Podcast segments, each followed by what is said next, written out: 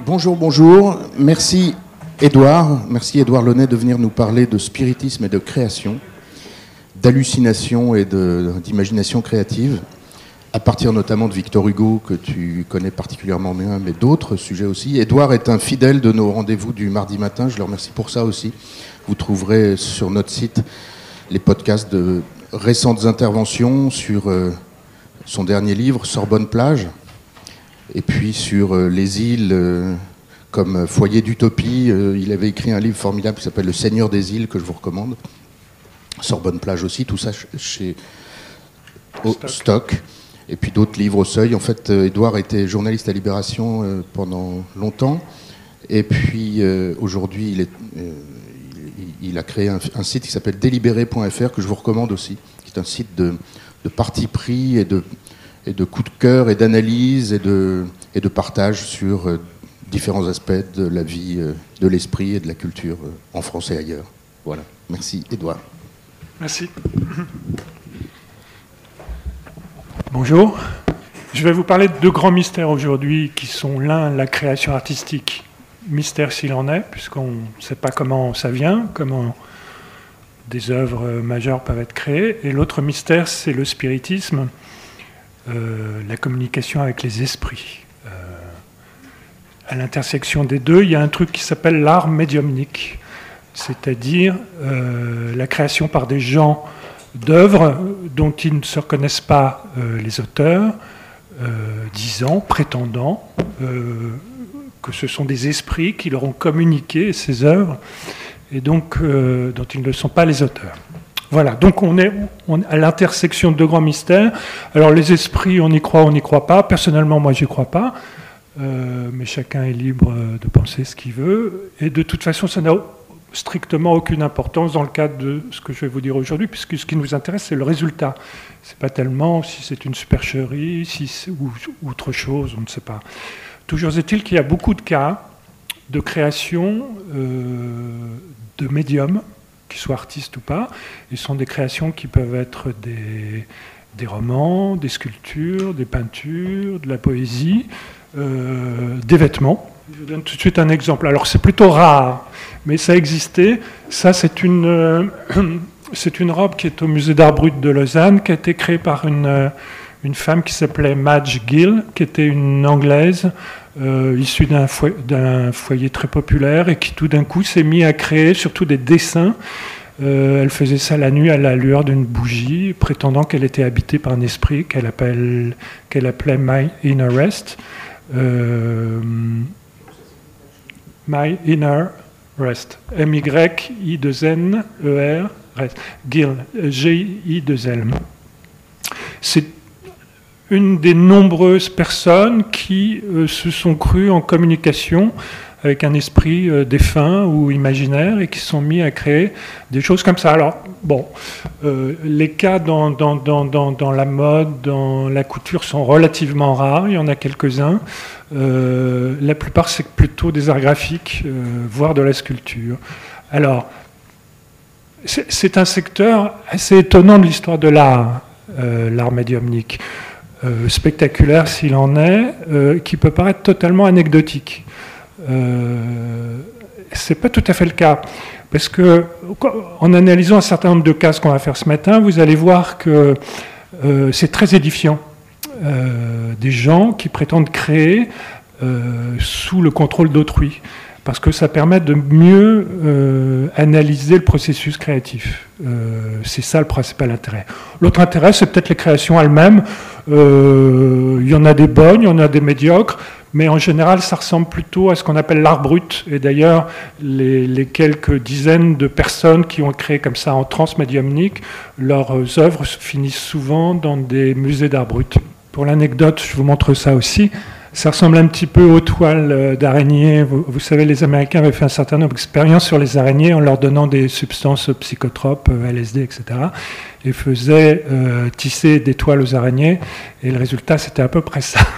Ça, c'est une Française, une Française aussi d'un milieu très populaire, qui tout d'un coup s'est mis à créer un peu de tout, des dessins et pas mal de crochets. Et ça, c'est une de ses œuvres faites sous l'influence des esprits dont on pensera ce qu'on veut. Enfin bon, ça au moins pour, pour elle le mérite de l'originalité. Cette fille-là s'appelait, c'était une Française, donc Jeanne Tripier, et qui, comme un tripier, et dont les, certaines œuvres se trouvent dans des, musées d'art brut. Alors, euh, elle, euh, elle créait tellement qu'elle euh, a fini par être enfermée dans un hôpital psychiatrique, et où elle n'a pas cessé d'ailleurs de, de créer.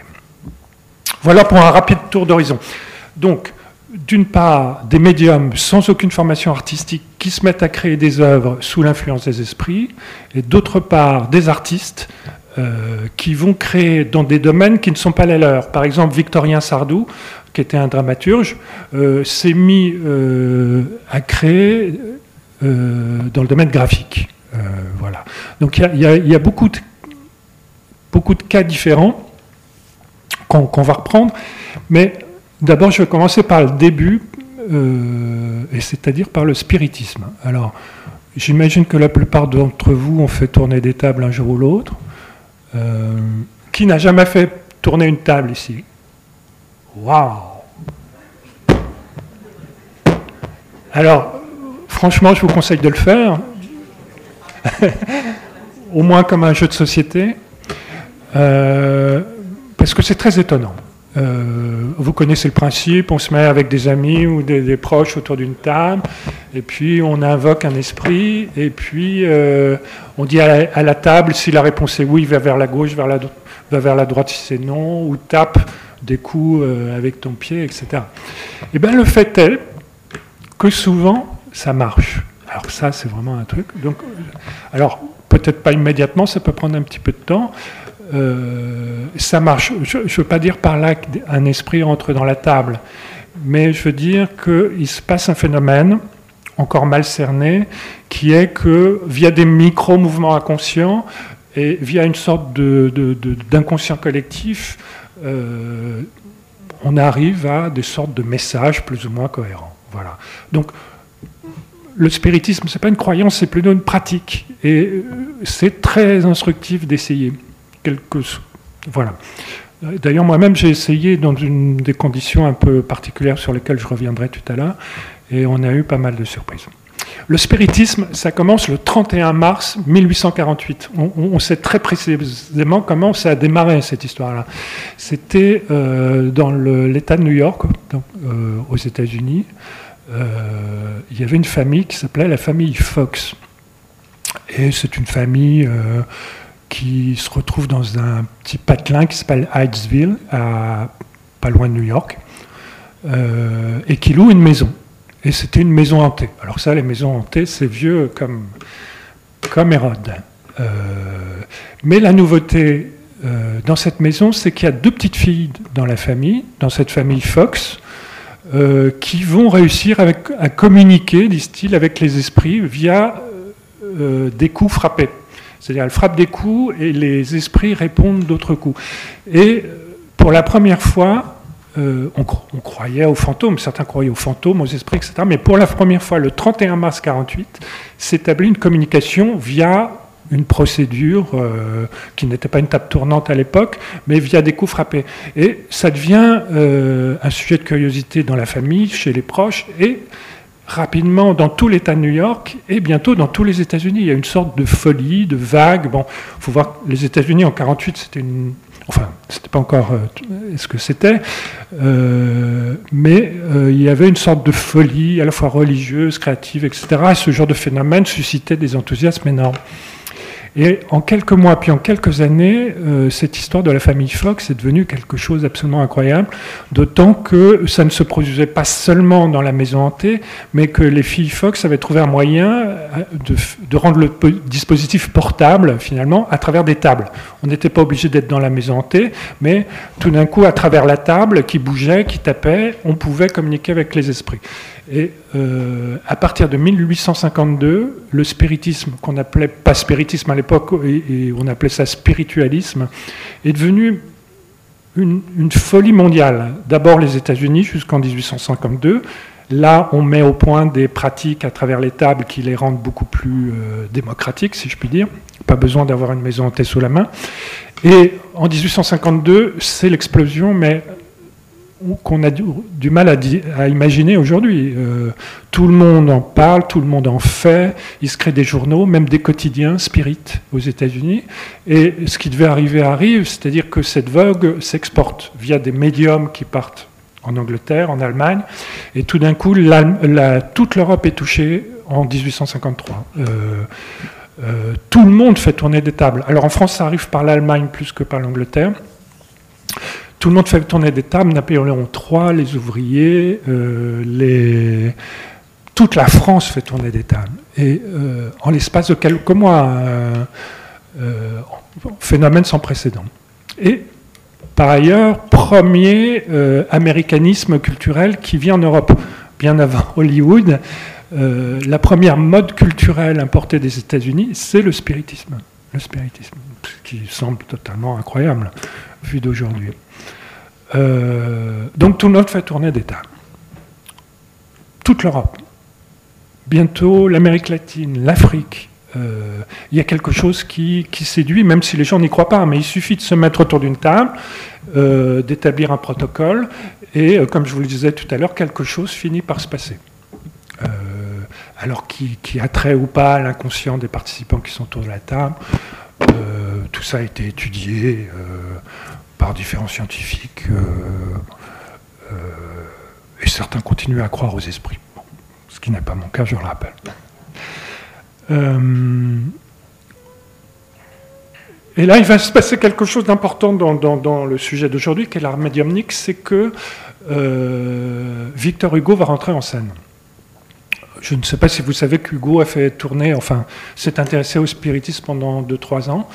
Euh, euh, et il a été le premier à en tirer des productions culturelles. Enfin, pas lui. Des productions culturelles se sont faites à travers la table. Alors, Victor Hugo, c'est qui? Victor Hugo, vous le connaissez, poète, euh, plutôt à droite politiquement, qui peu à peu va passer à gauche, surtout en 1848. Euh, qui va soutenir euh, Louis Bonaparte euh, à la première élection présidentielle. La première élection présidentielle française, c'était en 1848. Et Hugo, qui était très un fervent napoléonien, va soutenir le, le, neveu. Et il va s'en repentir parce que le neveu, quelques années plus tard, en décembre 1851, fait un coup d'État et de président de la République devient dictateur, avec un régime plus ou moins policier.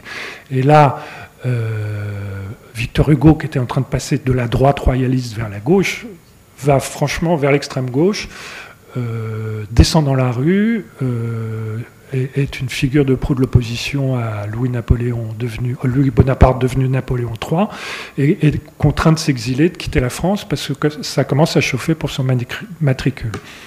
Il part à Bruxelles pendant quelques mois, et puis Bruxelles, à son tour, euh, l'expulse, et il se retrouve à Jersey, euh, île anglo-normande, pas très, pas très éloignée des côtes françaises. Et là, il s'emmerde, euh, le pauvre Hugo, tout d'un coup coupé de la vie littéraire, la vie politique, la vie intellectuelle française, s'embête.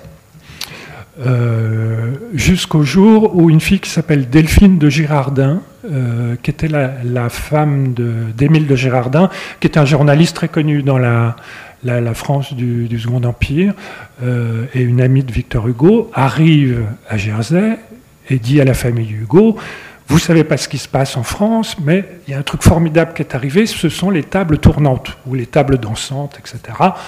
Tout Paris euh, s'y adonne, alors pourquoi pas vous Essayons, trouver un guéridon, on va s'y mettre. Euh, Hugo n'était pas particulièrement convaincu par, ce genre de choses, mais euh, la famille Hugo trouve un guéridon et on commence guéridon, et en 1853, il me semble que c'est septembre 1853, les séances commencent dans la maison d'Hugo qui s'appelle euh, Marine Terrasse. voilà, grande maison blanche. voilà. Et ces, séances de spiritisme ne donnent absolument rien. Quoi. Ça marche pas, hein, ça marche pas. Jusqu'au jour où tout d'un coup, un esprit se manifeste à travers la table. se manifeste comment? Le, protocole chez, chez les Hugo, comme dans beaucoup de séances comme ça, c'était euh, les esprits dictent des messages en tapant des coups avec euh, le pied de table, une lettre pour A, deux lettres pour B, trois lettres pour C, etc. Donc euh, traduire un mot pouvait prendre pas mal de temps, parce que chaque lettre devait être traduite en nombre de coups. Et cet esprit qui se manifeste, c'est Léopoldine Hugo, c'est-à-dire la fille aînée de Victor Hugo, qui était morte euh, plusieurs années auparavant dans une noyade à Villequier, dans la Seine. Je ne sais pas si vous connaissez cet épisode, mais pour Victor Hugo, c'était à la fois un drame et une, sorte de pierre de touche qui lui a fait euh, créer beaucoup de sa poésie. Et là, tout d'un coup, la nuit dans cette maison de Jersey, euh, avec autour de la table sa famille, Delphine de Gérardin, plus quelques proches, tout d'un coup, c'est l'esprit de sa fille morte euh, en 1843, me semble-t-il, qui vient euh, s'exprimer. Alors là, de deux choses l'une. Ou bien c'est une supercherie, et elle est franchement de mauvais goût face à un père et une mère qui vivent toujours dans le deuil de leur fille, ou alors l'esprit doit renoncer et se contraindre à, croire qu'effectivement euh, la fille défunte est là.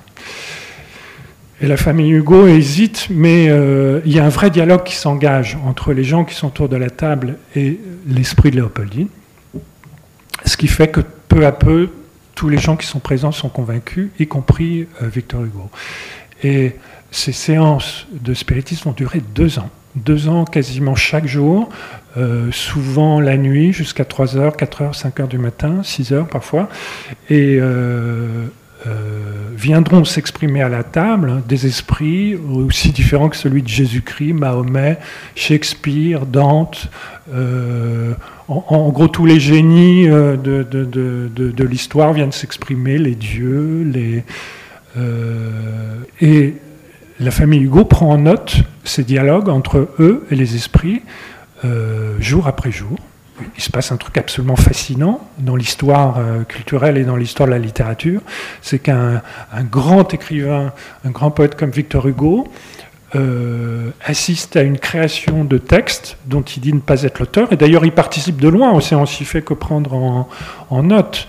il paraît que le le médium de, la bande, c'était Charles Hugo, c'est-à-dire son fils, un de ses fils. Euh, mais euh, toujours est-il qu'il va se passer pendant deux ans quelque chose d'absolument incroyable, au, point que Hugo va finir par croire que euh, les esprits sont en train de lui dicter la Bible d'une nouvelle religion, une religion qui engloberait l'islam, le christianisme. il, se demande suis-je poète ou prophète? Il l'écrit. Est-ce que mon rôle sur Terre est d'être poète ou d'être le prophète de cette nouvelle religion? C'est-à-dire qu'il est vraiment sur un fil très ténu de la folie euh, pendant deux ans. Euh, alors pour vous donner un exemple, voilà le genre de compte-rendu de séance des tables. Euh, là, je crois que c'est de la main de Victor Hugo lui-même. Et donc, la famille Hugo est en communication la nuit avec un esprit qui leur dicte des alexandrins. Rien de moins chez Victor Hugo. Et donc, je ne sais pas si vous voyez, mais on, voit les alexandrins qu'Hugo prend en note. La mort ne vole pas leurs fleurons aux couronnes, la mort n'est pas un vol de l'immortalité, etc. Ce sont pas des très bons alexandrins, ça peut ressembler à du Victor Hugo euh, de loin, mais cela n'en est pas. Mais ce qui est tout à fait étonnant, c'est qu'il y a un dialogue. Par, par, par moment, on voit Victor Hugo qui interroge l'esprit en lui disant T'es sûr, tu veux mettre immortalité là Tu penses pas qu'il faudrait mettre tellement? En fait, c'est un processus interactif, et donc l'esprit qui dicte son truc rectifie en fonction des observations d'Hugo, reprend, euh, et, parfois ce sont des entreprises qui durent un mois comme ça, euh, à coup de. pied de table avec. Euh, donc ça prend un temps fou. Euh, mais il se passe quelque chose de tout à fait étonnant, c'est qu'on voit un processus de création littéraire euh, pas par pas, sous forme d'un dialogue entre une table et Victor Hugo, ce qui est quand même assez hallucinant. Voilà, et ça dure deux ans. Il y en a le compte rendu des tables, c'est-à-dire ce qui a été pris en note pendant que les esprits parlaient, est paru euh, en folio récemment, il y a 3-4 ans, je vous, incite à le lire, euh, parce que c'est tout à fait stupéfiant. Alors il y a des séances tout à fait ratées, il y a des séances euh, tout à fait étonnantes, surtout celles où Hugo parle à ses esprits quand il est convaincu qu'il est en train de dicter, donc, enfin d'écrire l'étape d'une nouvelle religion. On n'a jamais eu le fin mot de cette histoire. Euh, Victor Hugo lui-même n'était pas très euh, enclin à faire de la publicité à cette histoire-là. D'abord parce qu'en exil, il était un peu la figure du proue du combat républicain. Il, avait dit Moi, je ne rentrerai pas en France tant que Napoléon III sera au pouvoir. Il a dit Quand la liberté rentrera, je rentrerai. Et donc, euh, ces séances spirites, il avait peur que ça, comment dire, affaiblisse un petit peu son combat pour la République. Il y avait un côté pas sérieux, quand bien même toute la France faisait tourner les tables, euh, il y avait quelque chose qui, le gênait. Et de fait, les comptes rendus euh, des tables, hein, d'abord ne figurent pas dans l'inventaire de, sa succession, elles ont été mises de côté, et les livres des tables, il y en a quatre, ne sont sortis des tiroirs qu'en 1923. Euh, donc publiés très tardivement. Il y en a certains qui ont disparu. Euh, il y a eu beaucoup d'analyses qui ont été faites là-dessus, d'où venaient ces textes. Euh, on est à peu près sûr que ce n'est pas Hugo qui les dictait, puisque la table continuait à, parler en son absence. des fois dictait des poèmes qu'Hugo avait écrit la veille, mais que, personne ne connaissait. Enfin, il y a beaucoup de choses troublantes. Toujours est-il que jamais Hugo n'a utilisé ce matériau dans ses, dans ses textes. Il s'en est inspiré de manière très lointaine, notamment dans un recueil de poésie qui s'appelle Les Contemplations, mais il a toujours un rapport distance un rapport distant par rapport à ses créations euh, dictées par les esprits, euh, et il a bien fait, parce que franchement, ils ne sont pas d'une grande qualité. Voilà, donc ça, ça a été la première euh, production, le premier exemple d'art médiumnique euh, et un des plus spectaculaires. Euh, la table aussi a composé un peu de musique, a fait des dessins qui se trouvent également dans les, dans les livres des tables. voilà. tout ça s'est interrompu en 1855, si mes souvenirs sont bons officiellement parce qu'un des participants aux séances des tables est devenu fou, il a fallu l'interner, et les séances de, de table tournantes chez les Hugo sont interrompues immédiatement. Il est plus probable que ça s'est arrêté parce que finalement, au bout de deux ans, euh, la famille Hugo a fait, fait, un peu le tour de ce que était possible de tirer des tables. Ça se répétait, c'était pas toujours follement intéressant, et je pense qu'ils ont fini par se lasser. Par ailleurs, Hugo, qui gardait un activisme politique important, euh, a fini par se faire expulser de Jersey pour Guernesey euh, en 1855, me semble-t-il. Et euh, donc il s'est installé pour la suite de son exil à Guernesey, à Saint-Pierre-Port, dans une très belle maison qui s'appelle Hauteville House, qui existe encore, qui est restée dans son jus. Et là, bizarrement, toutes les séances, enfin bizarrement, euh, les séances de table tournante, de table parlante se sont interrompues euh, complètement et Hugo n'a jamais recommencé ça, ni sa famille. Euh, voilà. et Hugo était assez discret sur cet épisode, qui l'a toujours un petit peu troublé et il n'a jamais été très au clair là-dessus. et tout ce qui nous en reste aujourd'hui, c'est donc les livres des tables. Oui.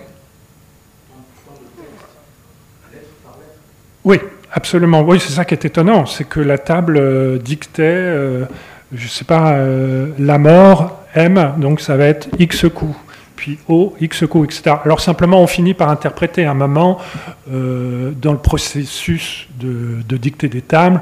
les participants lui disaient Tu veux dire tel mot? Et la table répondait oui ou non en tapant un ou deux coups. Ils ont fait des essais aussi en, fixant un stylo, euh, enfin un crayon, à un des pieds de la table pour essayer de la faire écrire, mais ça donnait des résultats très, très médiocres.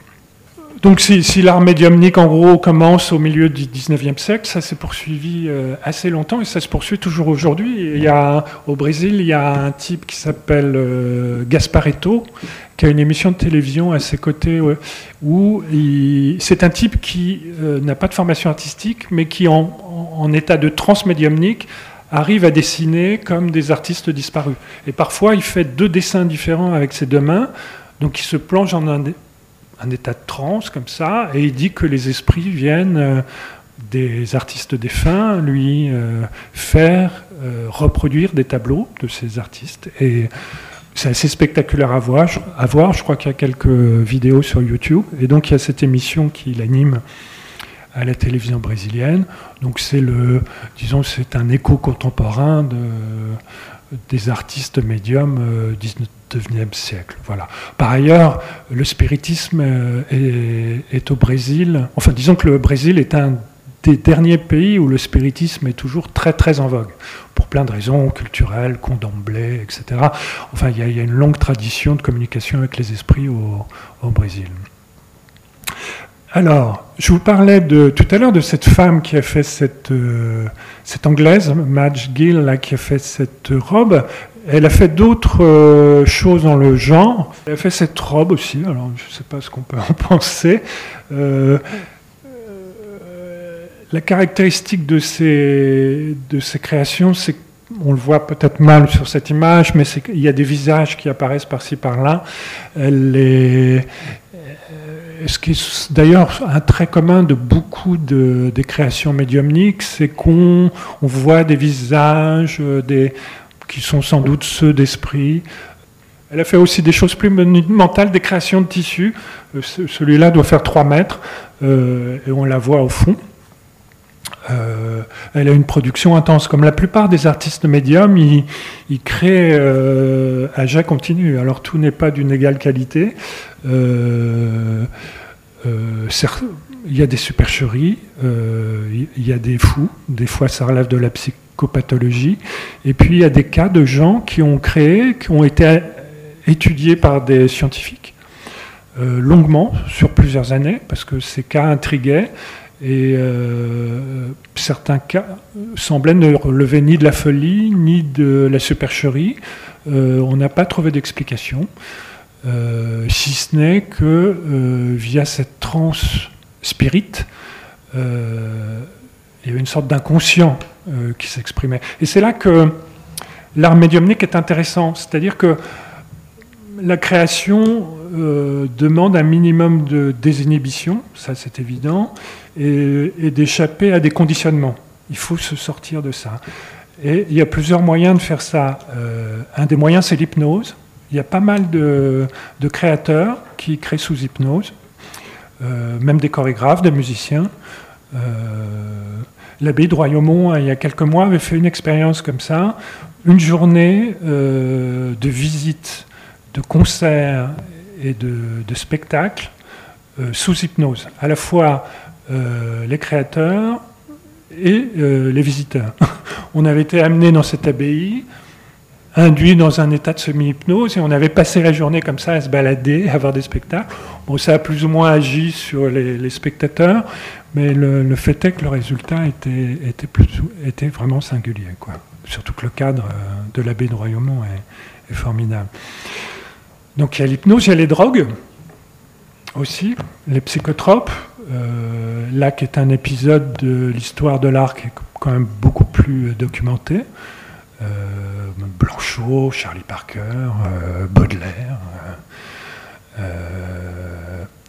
bref, il y, y, a beaucoup de moyens pas toujours recommandable d'ailleurs, de se sortir de cet état d'inhibition ou de surconscience pour laisser agir quelque chose qui, qui n'est pas directement son conscient. Et donc, euh, le spiritisme euh, est un de ses moyens. C'est en ça que c'est intéressant parce que lui laisse des traces, comment dire, euh, tangibles, documentables, étudiables, y compris par les scientifiques.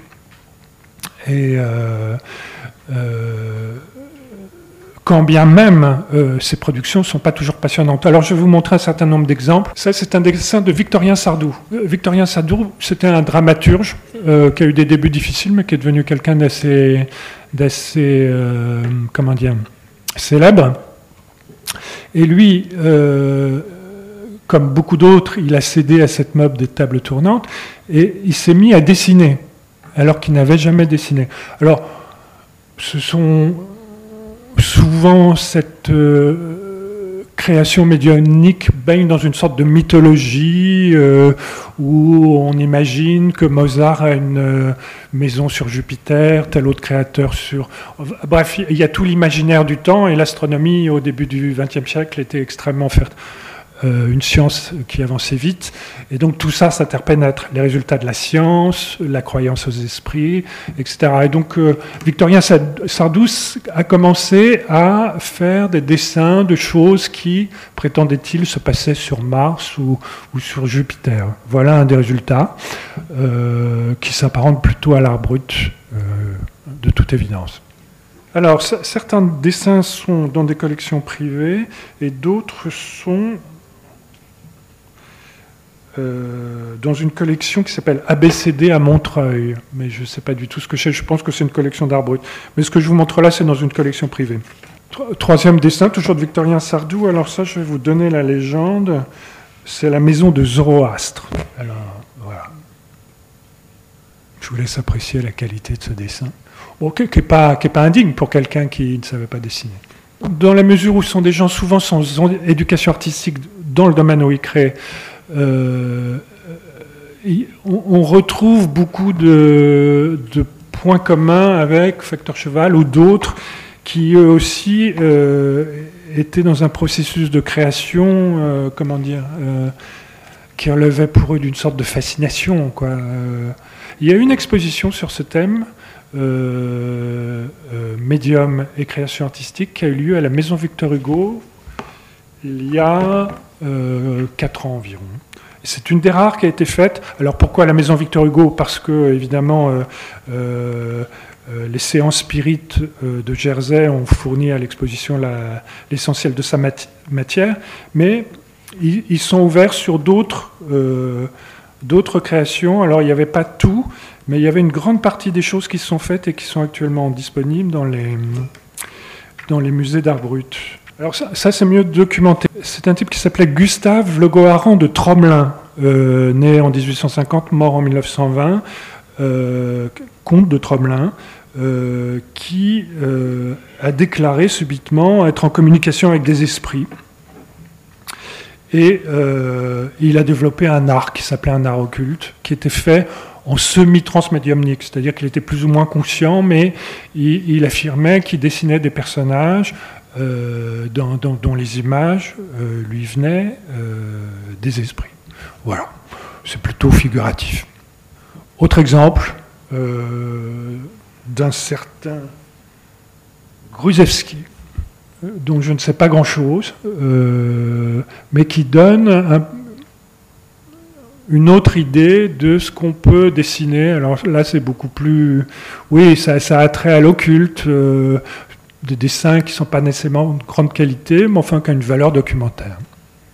Euh, alors, tout, ce que je vous montre là sont des gens qui n'avaient pas de compétences graphiques particulières euh, et qui sont mis, euh, disent-ils, à, créer sous l'influence des esprits. En même temps, ce ne sont pas des techniques extrêmement compliquées qu'ils mettent en œuvre, hein, c'est sûr. Là, c'est une fille qui s'appelait Smith, euh, qui est un cas très intéressant parce que elle, a créé pendant 40 ans, elle faisait des romans en transmédiumnique, elle dessinait aussi. Ça, je crois que c'est titré Une lampe martienne, euh, où on sent quand même l'influence culturelle, l'influence graphique de son temps, c'est début, euh, début 20e. Alors après, il y a des choses beaucoup plus étonnantes. Euh, là, on sort du domaine graphique pour rentrer euh, dans le domaine de la production de matière euh, psychique, si on peut dire. Là, c'est une fille qui s'appelle, une femme qui s'appelle Marthe Béraud, qui est morte en 1968, donc il n'y a pas si longtemps.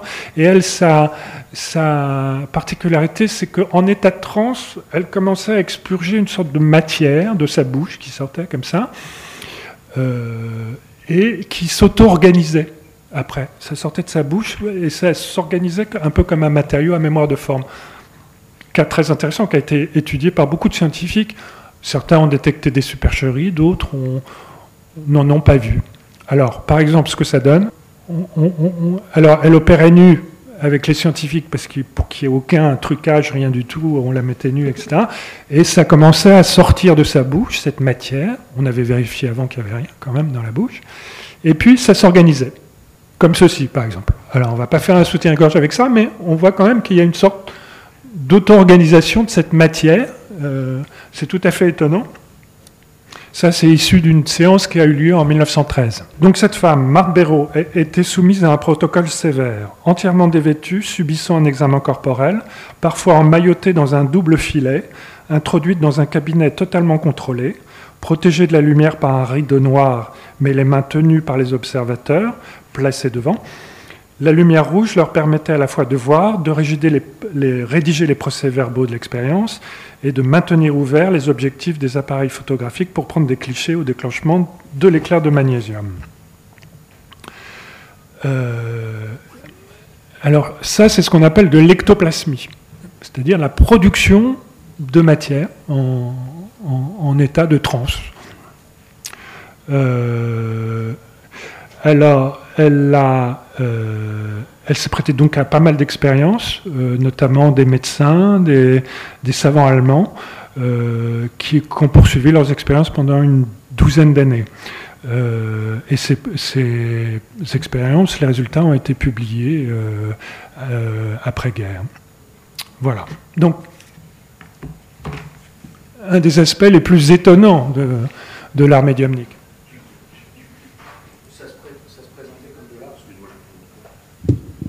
Il y avait une, affirmation artistique ou c'était une expérience Non, là, en l'occurrence, il n'y a pas d'affirmation artistique, mais... Euh, Ça fait un peu penser à Orlan. Il y a une création de matière, en tout cas. alors, est-ce qu'on peut considérer ça comme une œuvre ou pas une œuvre? Je ne sais pas, mais en tout cas, il y a un processus de création. Donc c'est pour ça qu'en général, on classe ce type de production euh, dans l'art médiumnique. Alors, un autre exemple,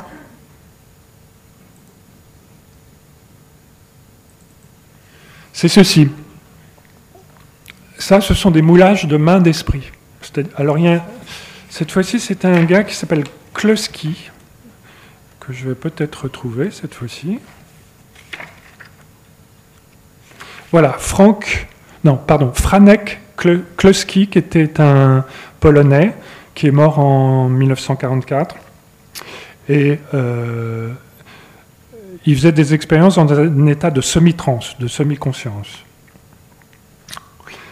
Et lui, ce qu'il produisait, c'était des productions lumineuses qui pouvaient se balader dans la pièce et qui touchaient les, gens qui participaient. Et euh, ces expériences les plus célèbres, il les a faites avec de la paraffine. Alors, je, vous décris le processus. On place à 60 cm du médium, donc euh, dont les mains sont tenues un récipient d'eau chaude où surnage une couche de paraffine fondue. Solliciter les esprits se matérialisent, ils, plongent leurs membres, puis en se dématérialisant, abandonnent sur la table des gants de paraffine refroidis d'une ou de deux mains, d'un pied, d'une partie de visage. En y coulant du plâtre, on obtient ensuite un moulage unique, ce que vous voyez derrière moi, dans les expériences menées euh, lors de séjours à Varsovie en 21 et 22, euh, euh, les expériences sont reprises avec des savants qui peaufinent un peu le dispositif, etc. Et toujours est-il qu'on obtient des choses comme ça. Voilà. Alors là aussi, un certain nombre d'experts ont crié à la supercherie parce que les conditions d'expérience leur semblaient approximatives, et puis d'autres n'ont rien trouvé à redire production, cette fois-ci dans le domaine de la sculpture. Parmi les gens qui sont le plus intéressés à l'art médiumnique, il y a les surréalistes, parce qu'ils ont été vraiment fascinés par ça. Alors, il y a eu des séances spirites, ils ont fait un peu de spiritisme, mais surtout, ils ont euh, transmuté ce type d'expérience dans, vous le savez, l'écriture automatique ou le dessin automatique, qui était une autre manière, à côté des drogues, euh, de l'hypnose, de s'affranchir un peu de ses conditionnements, de son conscient, de, son inhibition. Et donc euh, là, c'est un dessin de Robert Desnos, euh, a priori fait dans un état euh, de création automatique. Alors c'est intéressant cette filiation euh, dans le surréalisme. Euh, d'une part parce que les surréalistes étaient très admiratifs de Victor Hugo et euh, ils ont été très très intrigués par ces histoires de table.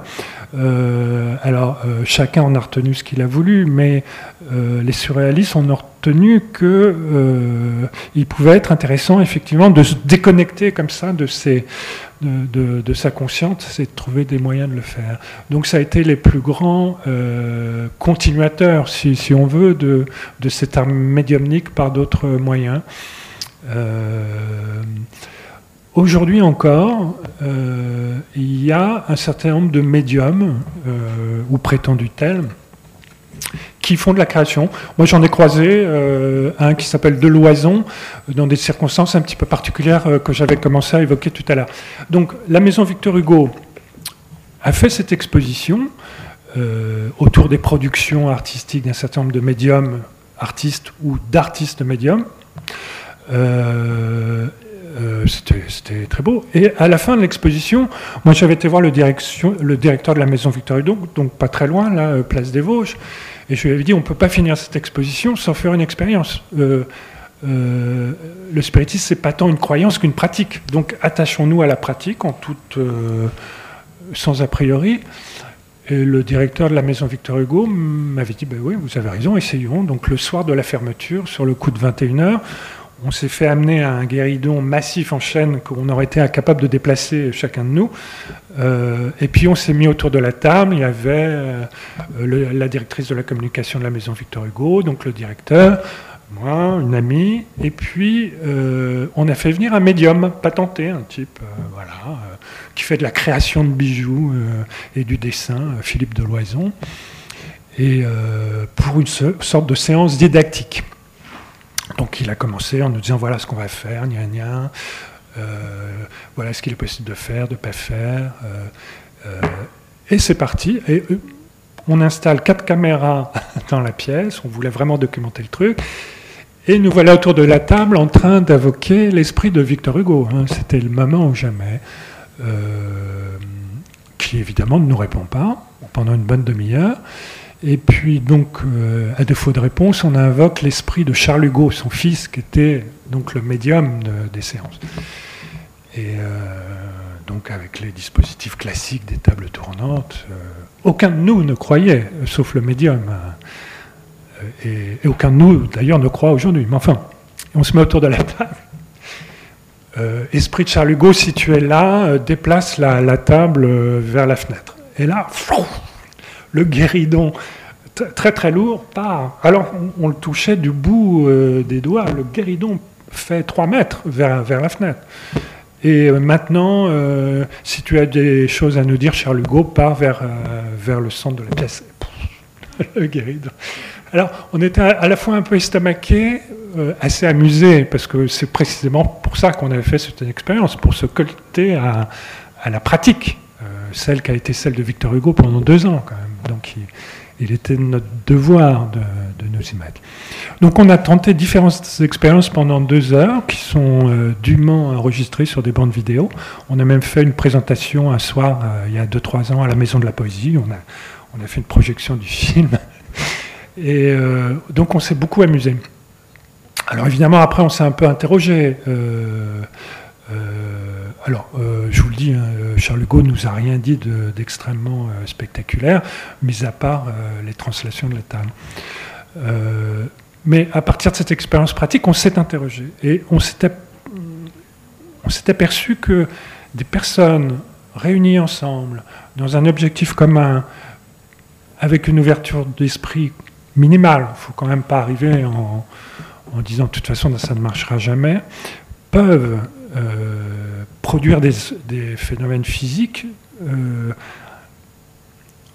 ne serait-ce que le bout des doigts euh, sur une table, s'il y a une coordination générale, parvient à, et ça c'est prouvé scientifiquement, à, dégager des forces extrêmement importantes. Et donc ce qui s'est passé à notre grande surprise, c'est que avec le bout de nos doigts, on est arrivé à, déplacer un objet qui faisait plusieurs dizaines de kilos, comme ça.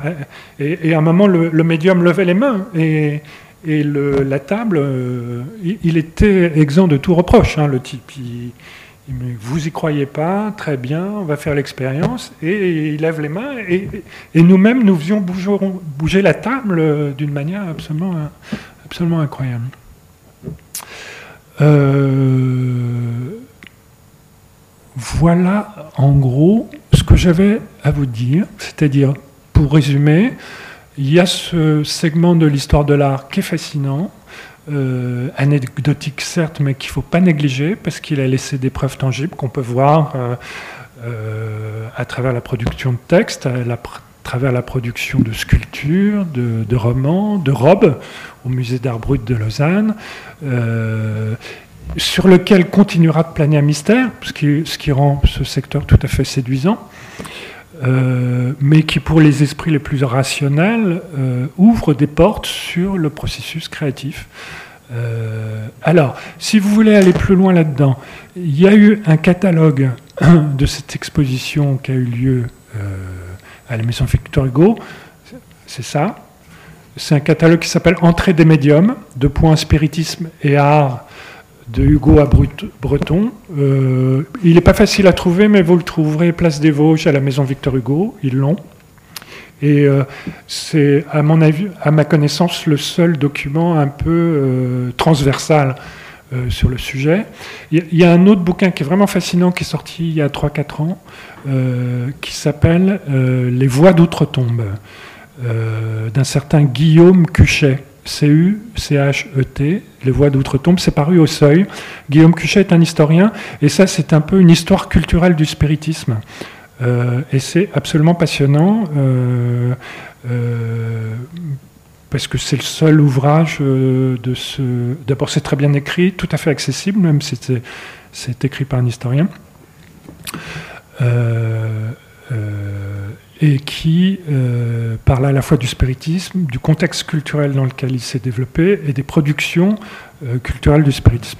Dernière chose, c'est euh, France Culture a diffusé le mois dernier euh, toute une émission sur Victor Hugo et les tables tournantes. c'est encore sur le site de France Culture, vous pouvez le trouver en, podcast. Je l'ai partagé sur notre page. Ah, bon, parfait. Et l'émission s'appelait Les génies parlent au génie. Au génie, au singulier, le génie étant en l'occurrence Victor Hugo, bien évidemment. Euh, voilà, avec ces trois choses-là, plus le livre des tables, euh, donc qui est paru en folio, donc les, tous les comptes rendus des séances de spiritisme euh, de la famille Hugo à Jersey, il y a déjà de quoi largement s'étonner. Voilà, merci. Merci beaucoup. Avant de vous donner le micro, j'ai juste une question. Vous permettez? Juste une question. Tu n'as pas parlé d'Alain Kardec. Peut-être un mot sur. Ouais, alors. Alors, on n'est pas dans la création, mais. Alain Kardec est, un Français. C'est un pseudo. J'ai oublié son nom, qui a un peu mis en théorie le spiritisme en France, qui est devenu la, grande figure spirit française. Euh, J'en ai pas parlé parce que. C'est juste parce que tu parlais du Brésil et de l'artiste médiumnique. Euh, Gasparetto. Gasparetto. Euh, vous, êtes peut-être déjà allé au Brésil. Je ne sais pas si quelqu'un est déjà allé à Belém parmi vous. À Belém, il y a, vous êtes déjà allé à Belém. Vous vous souvenez, il y a une librairie à Belém sur la grande place. Il n'y a pas 36 librairies, il y en a une, et il n'y a que des livres d'Alain Kardec dedans. Moi, je ne le connaissais pas vraiment avant. Mhm. C'est quand même très surprenant. Alain Kardec a une grande postérité au Brésil. Du coup, dans ce que vous avez raconté, en fait, il y a deux types, j'ai l'impression. Il y a, d'un côté les gens qui sont vraiment médiums, qui disent, ou en tout cas la démarche, c'est de se dire qu'il euh, y a un esprit extérieur qui vient les habiter. Mais après, il y a toute la partie euh, création automatique, etc., où en fait on se connecte plus à son inconscient, donc qui sont peut-être quand même pas exactement la même chose, non? Tout dépend si on croit ou non aux esprits. Euh, si on ne croit pas aux esprits, il faut euh, conclure que dans les deux cas, c'est l'inconscient qui s'exprime. Euh, la transe spirit étant une manière de se débrancher du conscient. donc entre les expériences d'écriture et de dessin automatique des surréalistes et les expériences de Victor Hugo et d'autres, moi je trace pas de, de, de frontières. Après, c'est juste une histoire de croyance. Moi, j'ai n'ai pas d'intérêt particulier pour le spiritisme. Ça, m'amuse, je trouve que c'est une pratique culturelle qu'il faut connaître. Si je me suis intéressé à ce domaine, c'est parce que je, je m'intéresse beaucoup à Victor Hugo. Euh, c'est une passion chez moi, Victor Hugo. Et euh, comme cet, épisode de spiritisme est un des épisodes les plus singuliers de sa vie, tous les gens qui s'intéressent à Hugo, un jour finissent par s'intéresser à ça. S'intéressant aux tables et aux productions de Marine Terrasse, donc à Jersey, finissent par s'intéresser un peu au reste, c'est-à-dire les expériences scientifiques qui ont été faites, les autres productions culturelles. Euh, euh, un petit-fils de Victor Hugo, arrière-petit-fils euh, Jean Hugo, qui était un bon décorateur, a fait des expériences de table chez lui, à Paris avec Radiguet, avec Cocteau, avec Paul Morand. Ils ont repris un peu cette tradition familiale et euh, qui, je ne sais pas s'ils croyaient aux tables, je ne croyais pas, mais alors eux l'ont fait quelques semaines, ils ne l'ont pas fait deux ans. Euh, mais, euh, excusez-moi là, je ne réponds plus du tout à la question, mais je suis un autre fil les artistes ont, eu cette fascination pour euh, ce type d'expérience, jusqu'à Cocteau, jusqu'à, jusqu'au moment où euh, le surréalisme a offert d'autres voies.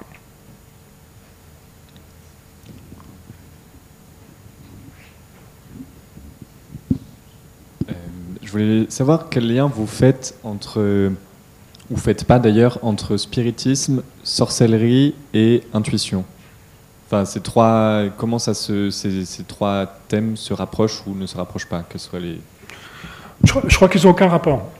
Euh, on, a toujours cru aux esprits depuis, depuis des siècles. Euh, le spiritisme, c'est une chose un petit peu particulière. Euh, d'abord, c'était une procédure de communication avec les esprits.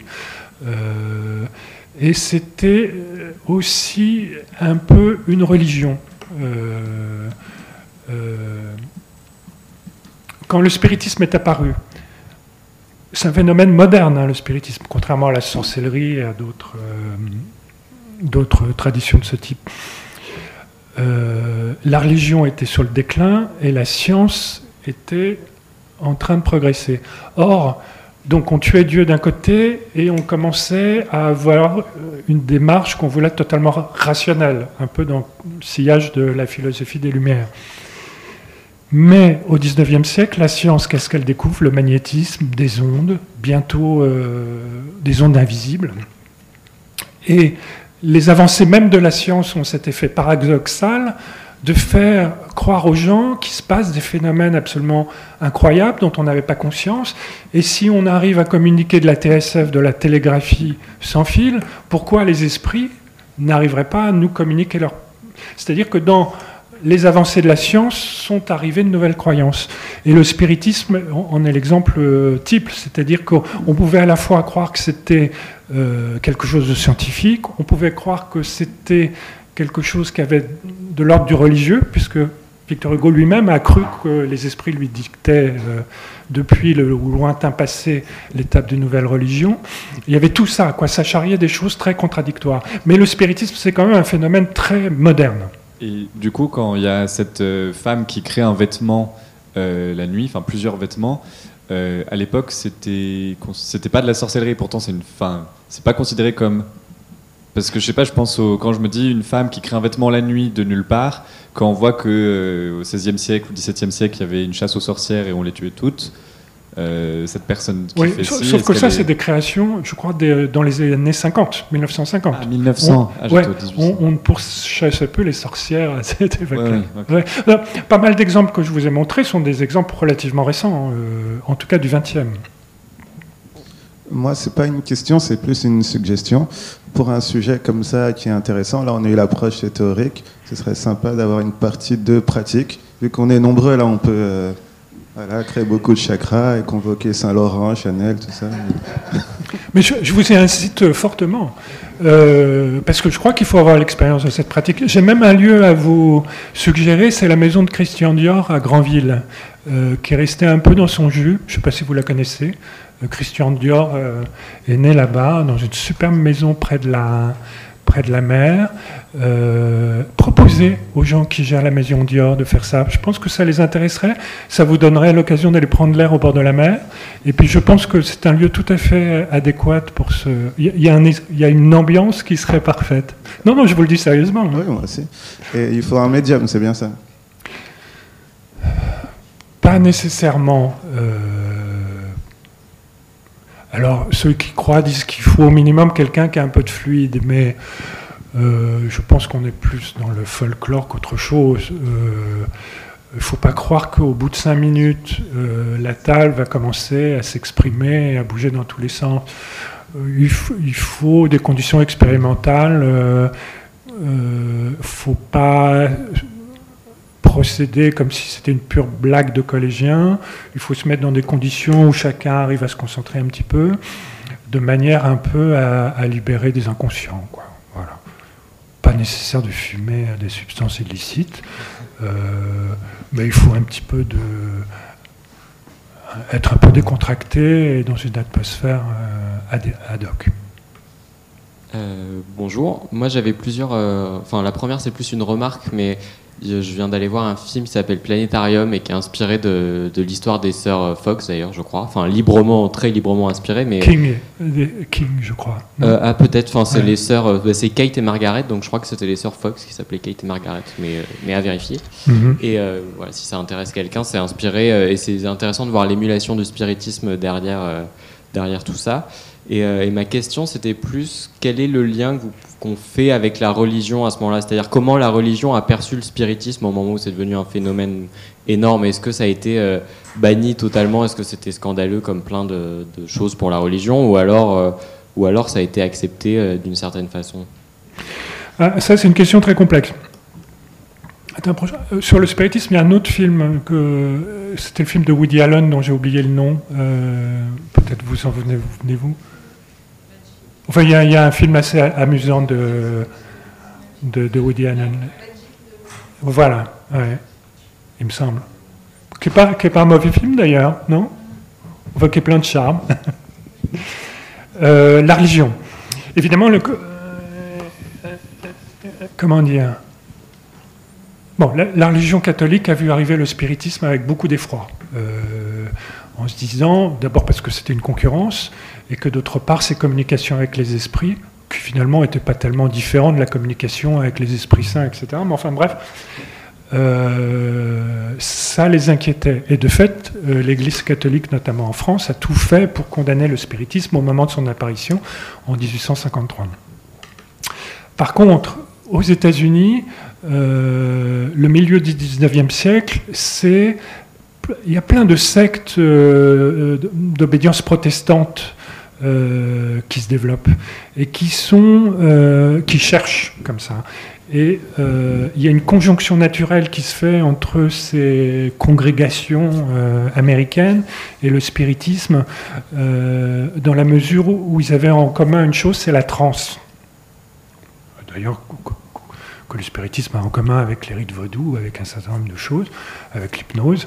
Euh, et la conviction que dans cette transe s'exprime quelque chose qui n'est pas l'inconscient, comme nous on le croit, en être rationnel, mais euh, soit un esprit religieux, soit l'esprit de euh, gens défunts.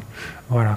Donc la, la- la relation entre la religion et le spiritisme est extrêmement ambiguë. Tout dépend de, à partir de quel culte on, on la regarde.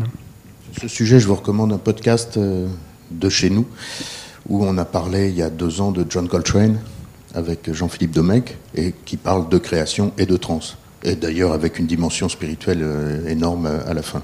Ouais, je crois qu'il y a une secte coltranienne. il y a même une église de. John, Coltrane à San Francisco, ouais. par ailleurs. oui. Enfin, tout ça est un- une invitation à ouvrir, comme toujours, on fait ici. Et puis, ce, ce thème du poète euh, prophète, du créateur prophète, ou du poète voyant de, Rimbaud, c'est un thème euh, fort.